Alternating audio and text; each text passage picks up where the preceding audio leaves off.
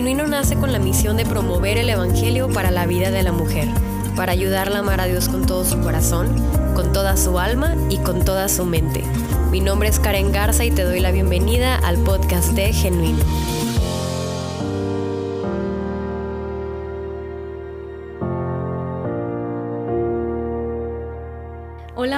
Estamos muy felices de saludarlas nuevamente y de tenerlas en este segundo episodio de nuestra serie La anatomía de la amistad. Estamos muy emocionadas por este tema que vamos a estar hablando hoy y también es un honor tener nuevamente conmigo a mi querida amiga Anke y platicar junto con ella de este tema que tanto amamos.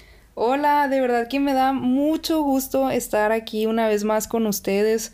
Karen, de verdad que he disfrutado mucho platicar contigo sobre este tema que tanto mm. amamos y también he disfrutado demasiado leer los mensajes que nos han mandado sobre el episodio anterior. Ay, sí, yo también. Sí, de verdad que creo que esto ha abierto mucho a la conversación y me da mucho gusto que hoy podamos seguir hablando de este tema. De hecho, el otro día estábamos platicando Karen y yo y le decía que me parece muy interesante cómo es que siempre que hablamos de la amistad salen a relucir muchos temores en cuanto a este tema. Oye, sí, lo hemos platicado, que coincidimos en que siempre que sacamos este tema con alguien más, no faltan que comenten sobre los temores, los peligros, las ofensas y sus dolores en torno a la amistad. Sí, de hecho, hace algunas semanas, no sé quiénes de ustedes participaron, pero pusimos una pregunta en la cuenta de Genuino que decía, cuéntenos cuáles son algunos de los grandes temores en torno a la amistad y me sorprendió muchísimo la cantidad de respuestas que recibimos. Y aquí Karen y yo hicimos más o menos un resumen de las cosas que mencionaban. Y por ejemplo eran comentarios como me da miedo que me conozcan, me han defraudado anteriormente, la verdad creo que de lejos es mejor, tengo miedo de cansar a mis amigos, me da miedo ser muy intensa.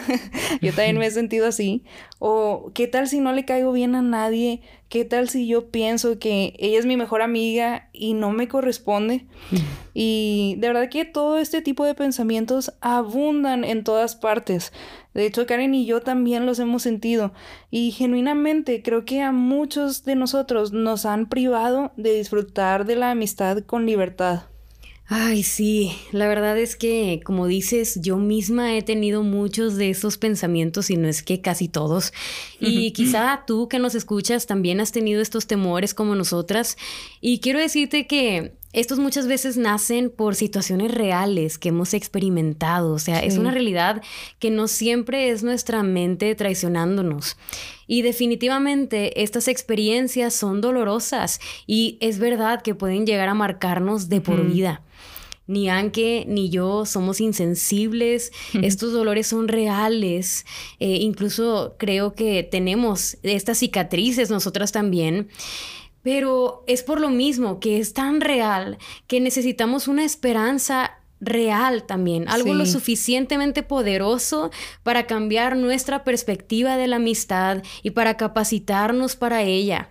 Este poder no se encuentra en nosotras definitivamente, ni en la filosofía, ni en las terapias, sino en una persona. Pero antes de llegar a ello, creo que es necesario que entendamos que la razón primordial del por qué no podemos disfrutar de la amistad al 100% como Dios diseñó que lo hiciéramos es precisamente debido a una ruptura de amistad hace muchos años en el Edén. La amistad es un tema que vemos a lo largo de toda la Biblia. No fue un invento de un hombre, sino que la vemos entretejida en el propósito de la creación de la humanidad. Así que hoy vamos a estar hablando de esa historia y por cierto, algo que deben de saber de Anke y de mí es que nos encantan las historias. Sí, hombre, nos encantan tanto que a veces cuando pasamos tiempo juntas, nos la pasamos inventando historias y luego nos las contamos. Entonces, nos ha pasado que varias veces nos juntamos y hemos inventado cuentos y nos lo platicamos. Una vez hasta hicimos un cortometraje animado con todo y sus canciones y todo. en general, amamos tanto las historias que estamos buscando constantemente cualquier tipo de formato para contarlas. Pero sin lugar a dudas, hoy vamos a estar hablando de la historia más más grande que jamás podría ser contada. Mm. Así es que vámonos hasta atrás, acompáñanos a un recorrido por el Edén, en donde en el principio Dios nos hizo para disfrutar de una amistad con Él. Wow. Podríamos pasar años meditando en esta verdad tan simple pero tan profunda de que Dios nos hizo para disfrutar de una amistad con Él. Eso es increíble. Sí. Estábamos viendo en el episodio anterior que Dios dijo que no era bueno que el hombre estuviera solo, por lo que le hizo una compañera. Pero vámonos tantito antes, Dios creó al hombre. Podríamos preguntarnos, ¿será que no era bueno que Dios estuviera solo? Pero aquí hay una verdad asombrosa, que Dios es autosuficiente. Wow, eh, de verdad que todo el episodio pudiéramos hablar de esto. Eh, esto quiere decir que Él no necesita de nada ni de nadie. Nada le hace falta. Él jamás ha tenido una necesidad. Medita tantito en esto. Él jamás ha tenido una necesidad. Obviamente esto es demasiado difícil de entender para nosotros en nuestra pequeñita mente, porque todo lo que tú y yo conocemos es necesidad. Sí, totalmente. Pues somos personas súper limitadas, necesitamos oxígeno, necesitamos comer, dormir, tomar agua, compañía, hacer ejercicio, necesitamos a Dios, nos necesitamos unos a otros, pero Él es autosuficiente. Wow. Ahora, tenemos que tener cuidado de malentender esto, porque sí, Él es autosuficiente, pero eso no quiere decir que Él sea solitario. Dios es un solo Dios en tres personas. Esto quiere decir que Él jamás ha experimentado la soledad.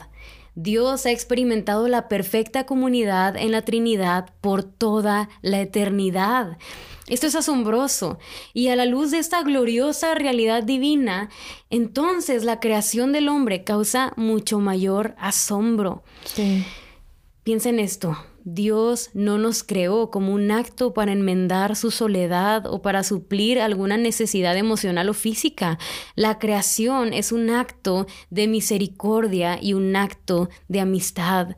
Y Él nos creó a su imagen para que nosotros pudiéramos disfrutar de esa amistad con Él y con los demás por la eternidad. Wow, esto es hermoso. Sí. Qué increíble pensar en esto. De verdad que a mí me conmueve tanto pensar en que Dios nos creó por placer y, mm. y sin necesitarnos. Wow. Y como hablábamos ahorita, qué impresionante que Él nos creó para tener una amistad con nosotros. Mm. Ay, a mí me encanta pensar en el Edén y imaginarme cómo era esta vida perfecta en ese lugar perfecto y cómo estos hombres vivían de una amistad perfecta con Dios. Mm. Tan diferente a lo que conocemos, ¿no crees? Dios les dio propósito a Adán y Eva, disfrutaban de la comunión entre ellos y con Dios y no había vergüenza, estaban completamente desnudos y completamente confiados. Ellos me encanta pensar en que no temían qué pensaba el otro acerca de ellos. No tenían miedo de que de la nada Adán abandonara a Eva o tampoco tenían miedo de cansarse mutuamente, así de que, ay, la voy a hartar. Un temor no tenían miedo. muy recurrente en nosotros, ¿verdad? Sí, demasiado. No tenían miedo de amar demasiado y mm. luego ser traicionados. No se veían como competencia el uno al otro, ni tampoco se sentían solos ni, rechazados. O sea, mm. todos los temores que mencionábamos al inicio, hasta este punto no existían. Entonces, qué interesante pensar en que simplemente ellos vivían una comunidad en perfección. Wow. Es demasiado difícil imaginártelo, ¿a poco no?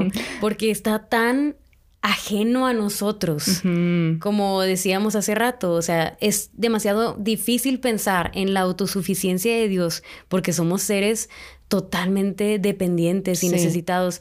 Igualmente me es tan difícil pensar en un lugar perfecto y con relaciones perfectas porque realmente lo que conocemos ha sido pues mucha, mucha caída, ¿no? En todas partes. Entonces, no puedo de verdad que ni imaginarme todo esto.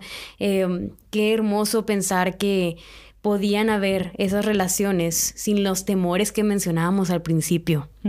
y, me encanta pensar en esto, que no solamente eh, no habían estos temores, sino que también había un acceso total a todo el placer, todo el compañerismo, todo el gozo, toda la plenitud que se encuentran en una amistad con Dios. Solamente les dice Dios que no deben de tomar del fruto del árbol del conocimiento del bien y del mal, porque entonces morirían. Ahora, este punto ha engendrado muchas preguntas, ¿a poco no? Aunque siempre es como que el típico cuestionamiento de que ¿y por qué si Dios es bueno puso ese árbol ahí? Como si Él no quería que nuestra amistad con Él se rompiera, entonces ¿por qué lo creó? Y bueno, no vamos a profundizar mucho en esto, pero he encontrado dos puntos importantes sobre este tema. El primero es que Dios no creó robots, creó a humanos con libertad de voluntad. Él dio capacidad de elección a la humanidad. Él nunca quiso una comunidad forzada. Él siempre ha estado interesado en el corazón del hombre. Y el segundo punto es que no sé si recuerdas que cuando Dios creó todas las cosas, lo llamó bueno y bueno en gran manera, y ahí estaba incluido el árbol del conocimiento del bien y del mal.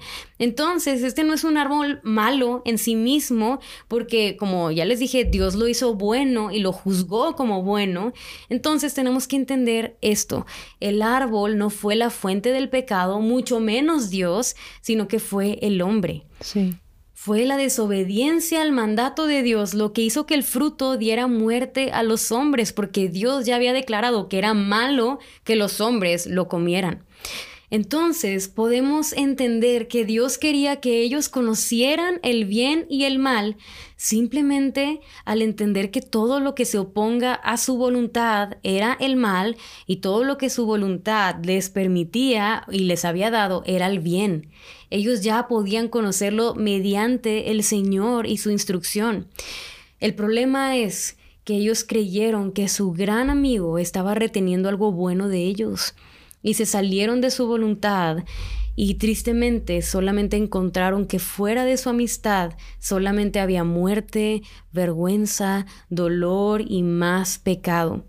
Ay, eso que estás diciendo me recuerda mucho a una frase de John Collins que dice, Dios quiso que a través de este árbol los humanos llegaran a conocer el bien y el mal, ya sea desde arriba como maestros de la tentación o desde abajo como esclavos del pecado. Wow. Sí, pues desgraciadamente la humanidad escogió conocer el bien y el mal como esclavos del pecado. Wow. Y me impacta mucho pensar que para nosotros la muerte es algo que afrontamos todos los días, la vemos a diario, la vemos en comida echada a perder, en hojas cayendo de los árboles, en animales muriendo, más doloroso aún en seres humanos, pero hasta este punto de la historia, la muerte nunca había sido conocida por la humanidad hasta que el pecado rompió esa relación de amistad con Dios. Y después de esa ruptura, la muerte tapizó la belleza de todo lo que Adán y Eva conocían. Wow.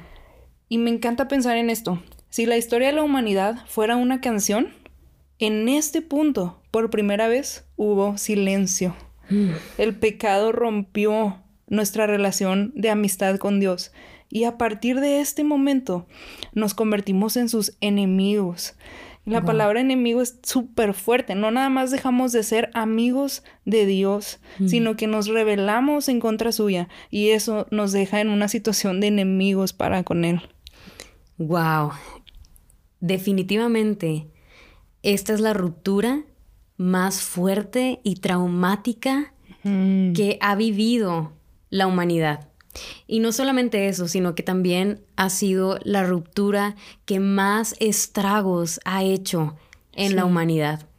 Es muy interesante notar cómo después de esta ruptura, la segunda relación dañada fue la de los hombres. Es muy interesante y les invitamos a que ustedes lo lean en Génesis 2 y 3.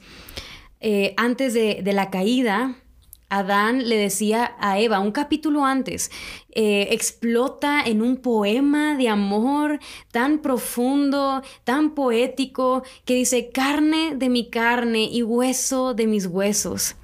Y un capítulo después, después de esta ruptura con Dios, ahora vemos a Adán culpando a Dios por su pecado, por haberle dado a Eva.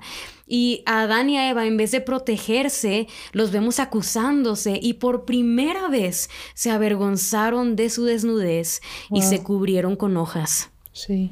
Es así como nos sentimos a veces, ¿no? Nos arropamos en nuestras relaciones con mucho temor de que vean la desnudez de nuestra propia alma. Como decíamos, algunos de los temores más recurrentes de la amistad son el temor de, de ser rechazados y menospreciados. Bueno, aquí vemos la primera vez que sucedió en una relación y sucedió en esta amistad que había entre Adán y Eva. Y es muy interesante que esto ocurrió justo después de haber dejado su amistad con Dios. Wow, literalmente todos los temores que vemos el día de hoy son un estrago de esa ruptura que veíamos ahorita. Y a partir de ese momento, podemos ver cómo la Biblia está llena de relaciones rotas. Vemos historias como la de Caín y Abel, Noé y sus hijos, Agar y Sara, Jacob y Esaú, Raquel y Lea, David y Saúl, David y sus hijos, y la lista continúa generación tras generación hasta nosotros. Todo esto como resultado de haber roto la amistad con Dios en el Edén. Pero, y me encantan los peros, pero justo en medio del juicio que Dios da a Adán, Eva y a la serpiente, Él alumbra para nosotros una esperanza. Wow. En Génesis 3 vemos lo que los teólogos llaman el protoevangelio, que es la primera vez que el evangelio es anunciado. ¿Y qué es el evangelio? sino el deseo de Dios de reconciliar la amistad que se perdió. Ay, esto está de verdad que me conmueve. O sea, escuchar esto debe de conmovernos porque, porque este Dios está deseoso de reconciliar esta amistad con personas que se acaban de rebelar contra él. Él no nos, no nos destruyó en ese momento.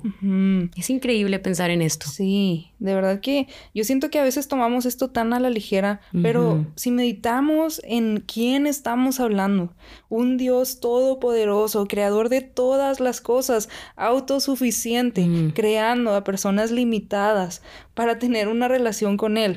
Esas personas rebelándose en contra suya y Él ahora sí que moviendo cielo, mar y tierra mm. para enmendar esa relación y volver a estar cerca de nosotros.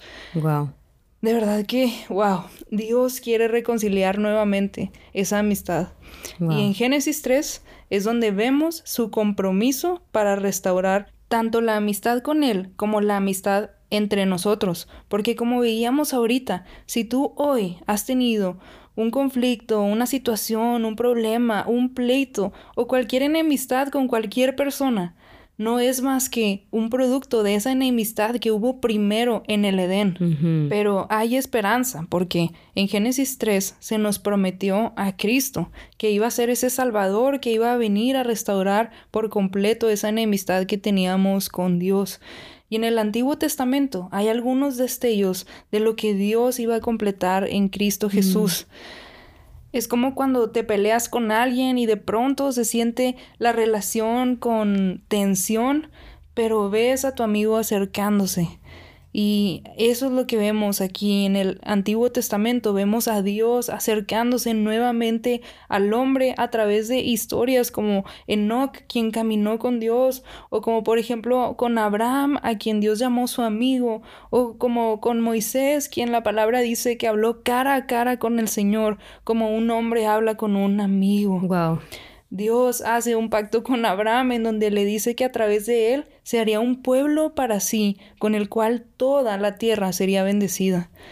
Esto es un poco parecido a lo que Dios ya le había dicho a Adán y a Eva al crearlos. Él los bendijo y les dijo multiplíquense, llenen la tierra y gobiernen sobre ella. Pero en esta ocasión, hablando con Abraham, Dios no requería ninguna acción de su parte. Era un mm. pacto totalmente dependiente de Dios. Dios le estaba prometiendo a Abraham esa simiente que había prometido en Génesis 3. Mm. Jesús mismo, siendo la promesa de reconciliación y restauración entre Dios y nosotros. Haciendo posible una vez más esa amistad perfecta que alguna vez hubo. Wow, verdaderamente esta es una buena noticia porque lo que sucedió en el Edén es que la amistad se perdió debido a, a la desobediencia de Adán y Eva. Pero ahora en Cristo la amistad no depende de nosotros. Esa relación que el Señor vino a enmendar era totalmente dependiente de Él y eso lo hace tan segura porque no podíamos arruinar ese plan porque dependía totalmente del Señor. Esto para mí es maravilloso. ¿Cuánto descanso hay en eso, no? Demasiado. Porque si de nosotros dependiera, una y otra vez lo echaríamos a perder. sí, la verdad es que sí. Y piensa nuevamente en esto un momento, de verdad que no puedo dejar de maravillarme en la intencionalidad de Dios por amistarnos. Solo piensa en esto, el único que no necesita de una amistad quiere una amistad contigo. el único que conoce perfectamente todo de ti quiere una amistad contigo. Y no solo esto, sino que también Él quiere arreglar las relaciones horizontales que fueron afectadas por esa ruptura de nuestra relación con Él. Es ahí donde vemos también en el Antiguo Testamento destellos de lo que la amistad con Dios haría de manera horizontal. Vemos amistades tales como la de David y Jonatán, la de Ruth y Noemí. Sin embargo, en el Antiguo Testamento vamos viendo a las generaciones cada vez más apartadas de Dios, más sumergidas en pecado y más enemistadas entre ellas, llegando incluso a hacer actos terribles unos contra otros, ofendiendo a Dios grandemente. Y así es como termina el Antiguo Testamento, como en un clamor por un Salvador. Después aquí comienza el Nuevo Testamento con la promesa cumplida, con Jesús encarnado. Después, en su ministerio, fue nombrado por algunos con mala intención como el amigo de los pecadores. Y sabes, este título que fue usado como para blasfemar su nombre, como para avergonzarlo, como para humillarlo, es un título que tiene detrás una maravillosa y fascinante verdad, eh, y es que Cristo vino como un acto de amistad.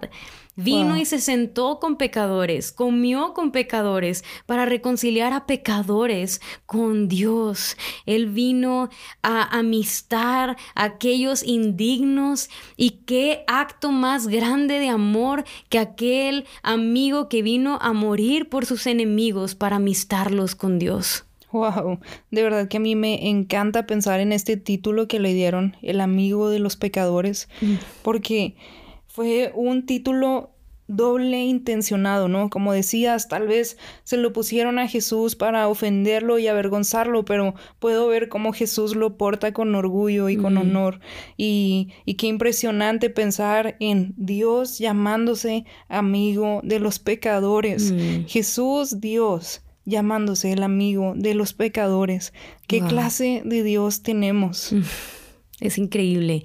Y eso es lo que debe de causar estas verdades, asombro y adoración.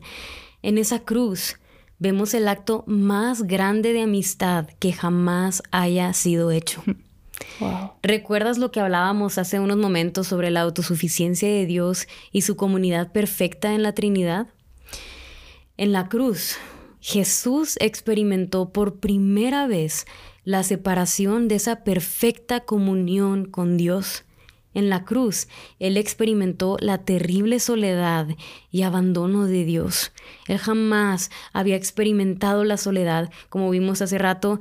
Él había experimentado esta comunión perfecta eh, porque es tres en uno, pero en un momento hubo un quiebre, hubo una ruptura en esa relación para que tú y yo fuéramos amistados. Vean lo que dice Drew Hunter. Esta frase me encantó que dice, Jesús fue profundamente separado para que nosotros fuéramos permanentemente amistados. Wow. Yo les quiero compartir también algo que leí en el libro de Made for Friendship que hablamos mucho en el episodio anterior, de algo que decía Drew Hunter. No recuerdo así las palabras textuales, pero decía algo como esto. Dios prefirió matar a su hijo que no ser tu amigo. Wow. Y así como veíamos hace un momento que el acto de desobediencia que Adán y Eva tuvieron en el Edén trajo una ruptura con los más grandes estragos de muerte, de dolor y de pecado en toda la humanidad. Ahora, este acto de obediencia que Cristo estaba llevando en la cruz también trajo sobre él los más grandes estragos de separación y de sufrimiento Mm. y de pecado. Él cargó sobre sus hombros el pecado de toda la humanidad y fue literalmente separado de Dios. Pero gracias a ese ministerio de reconciliación que le fue dado a Cristo, podemos gozar de los más grandes estragos de vida. Mm. Y es ahora que todos nosotros, quienes hemos puesto nuestra fe en Jesús, podemos gozar de una amistad restaurada con Mm. Dios. Y no solamente eso, sino que también podemos gozar de una amistad restaurada con los demás. Podemos Ujú. disfrutarnos unos a otros. Y este acto de amistad transformó por completo a la comunidad de la fe. Vemos a los apóstoles con amistades cercanas y profundas. Vemos a la iglesia orando unos por otros, compartiendo todas sus cosas y disfrutando de la comunión en. Cristo. Todos estos son estragos de la cruz. Gracias a esto podemos pertenecer a una comunidad que Dios le prometió a Abraham, por la cual la tierra sería bendecida, que volvemos a lo mismo, esto es solamente gracia de Dios, porque Él no necesita de ninguna comunidad. Y Jesús nos dijo que su iglesia sería conocida por el amor que nos tenemos unos a otros y ese amor que es el vínculo perfecto de unidad es solamente un producto de lo que sucedió en esa cruz. Mm. El amor es lo que nos capacita y nos sostiene en nuestras amistades. Así en es. Cristo es que podemos gozar entre nosotros el amor que Él nos ha dado. Nosotros amamos porque Él nos amó primero. Dios bendeciría a la tierra a través de su pueblo, pues nuestra amistad con Dios tendría un efecto poderoso. Mm. Y al ser amigos de Dios, también somos partícipes de llamar a otros a una amistad con este gran amigo que es Jesús. Es impresionante cómo también aquí Dios nos da el privilegio de convertirnos en esos pequeños reconciliadores de la Mm. amistad entre Dios y otros, imitando la obra que Jesús mismo hizo en la cruz. Wow. Aquí es donde entra la gran comisión. Sí. Jesús dándonos la misión de invitar a otros a ser amigos de Dios mediante la predicación del Evangelio, de esta buena noticia. Y Él nos capacitó mediante su obra y su espíritu para llevar a cabo el ministerio de reconciliación. Y es en ese Sí. tiempo en el que nos encontramos ahora. Ahorita estamos disfrutando de la amistad con Dios, llamamos a otros a esta amistad y Dios pacientemente aguarda su venida hasta reunir a todos sus amigos. Sí, y esto me hace pensar tanto en esta última parte de la historia, que es la consumación. Y Mm. ahorita estamos en una etapa súper importante, en donde está abierta esa ventana de gracia, en donde Jesús está invitando a otros a ser su amigo. Mm. Pero podemos gozar esa amistad con Él y con otros en imperfección porque seguimos viviendo en este mundo de pecado, pero llegará el tiempo en donde viviremos la consumación de la obra de Jesús Mm. y es en ese momento en donde gozaremos de perfecta y eterna amistad entre Dios y su pueblo. Hace un momento decíamos que a Karen y a mí nos encantan las historias y la mayoría de las historias terminan con esta frase que dice y vivieron felices para siempre. Mm. Pero es en una historia como esta en donde de verdad viviremos felices para siempre, en donde vamos a ser amigos para siempre. Qué hermoso. No habrá más dolor, más pecado, más ofensas, más debilidades, más temores, ni nada que afecte la armonía perfecta entre nosotros y entre Dios y nosotros. Mm. Es aquí en donde la palabra dice que el Cordero, Cristo Jesús, verá el fruto de su aflicción en la cruz y quedará satisfecho. Wow. Dios y su pueblo morando juntos en una relación perfecta de amistad para siempre. Ay, wow. Me dan ganas de cantar. Ay, esto de verdad que me emociona muchísimo. Sí. Estoy segura de que te sientes igual que yo, aunque a veces es muy doloroso estar conscientes de lo malas amigas que podemos ser tanto para Dios como para los demás. Sí. Es muy doloroso saber que a pesar de nuestros mejores intentos seguimos fallando. Por ello, de verdad me emociona tanto voltear a ese día en donde por fin seremos libres de este cuerpo de pecado, donde podremos disfrutar de nuestras relaciones de manera perfecta, sin temor de ofender, sin reclamos, sin mm. expectativas altas o bajas, sin vergüenza ni comparaciones. Disfrutaremos para siempre de la verdadera amistad. Sí, de verdad que qué increíble.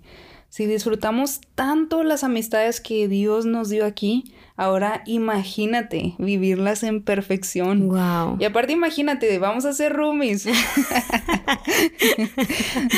Karen y yo siempre decimos que vamos a ser roomies en el cielo. bueno, la verdad es que yo solo acepté porque ahí no habrá pecado. Si no, no.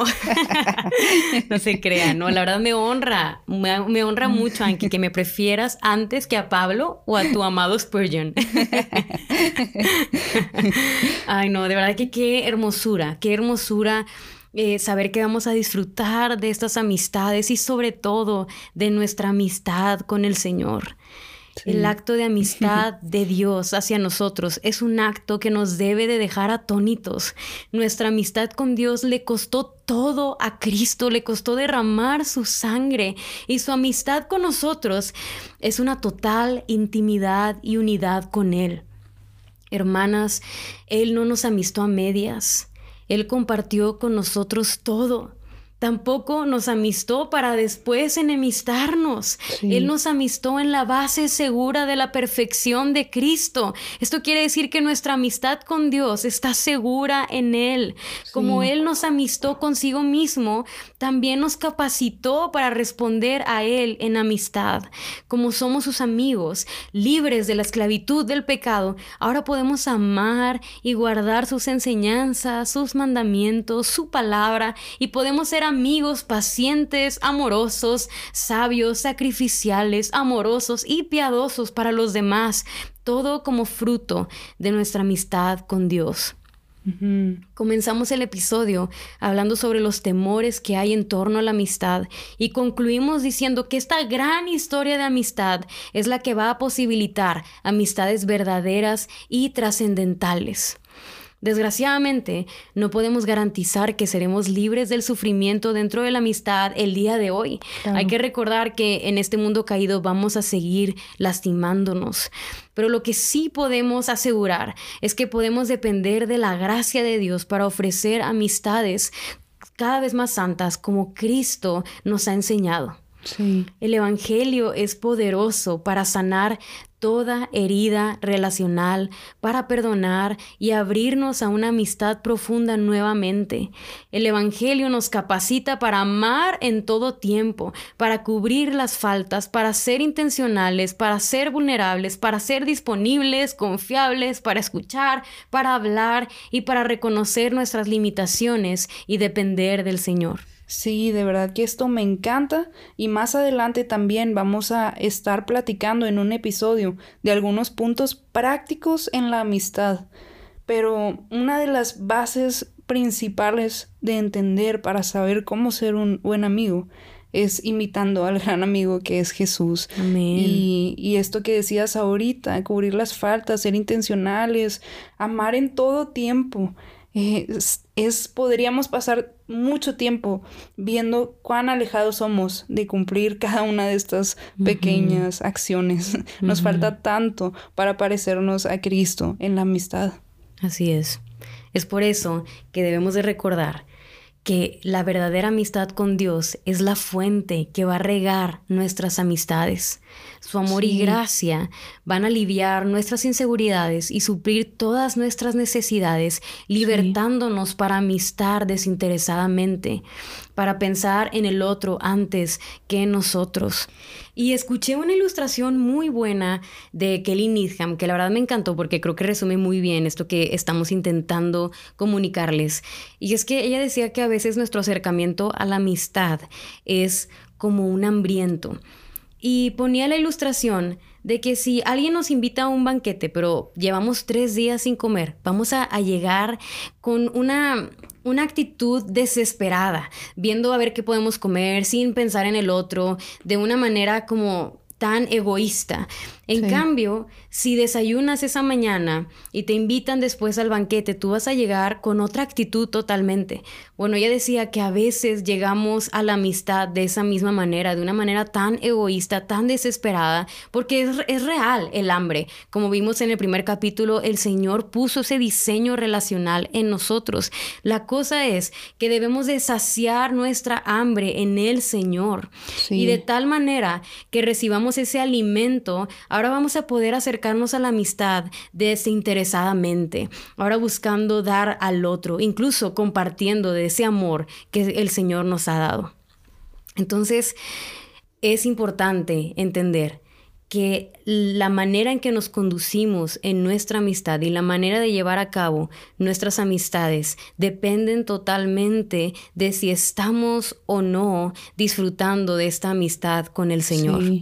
Por lo que si tú no has conocido a Jesús como tu amigo, como aquel que vino a salvarte y a reconciliarte con el Padre, te invitamos a que el día de hoy deposites tu fe en Él.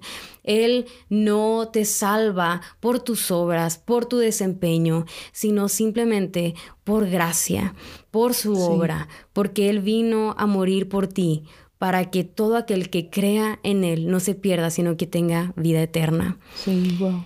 Es esta realidad eterna de amistad con Dios la que transforma nuestro corazón para poder amistar a los demás de una manera que agrade al Señor. Y de verdad que al hacerlo eh, vamos a experimentar relaciones sanas y relaciones centradas en el amor. Entonces, bueno, pues esto fue una teología bíblica sobre la amistad express. la historia de la Biblia es una historia de amistad. El corazón de Dios es un corazón de amistad. La iglesia es una comunidad de amistad. El cielo es un lugar de amistad. La Biblia tiene una visión muy alta de la amistad, por lo que nosotros debemos de tener una visión alta también.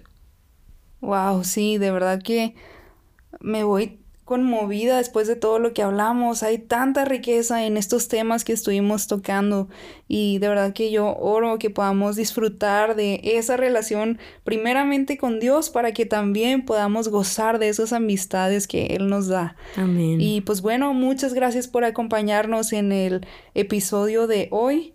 Estoy muy emocionada por los siguientes episodios. Vamos a estar hablando acerca de la amistad en la Biblia y también de la amistad en otros tiempos, en otras épocas. Así es que te invitamos a que nos acompañes y una vez más, muchas gracias por estar aquí con nosotros. Va a estar buenísimo, así que no se lo pierdan. Las invitamos a acompañarnos en 15 días que va a salir el siguiente episodio. Y Anke, nuevamente gracias por estar aquí platicando conmigo. Siempre es un placer platicar contigo sobre nuestro Dios que tanto amamos. Gracias por tu amistad también. Y nos vemos pronto. Que Dios les bendiga. Bye.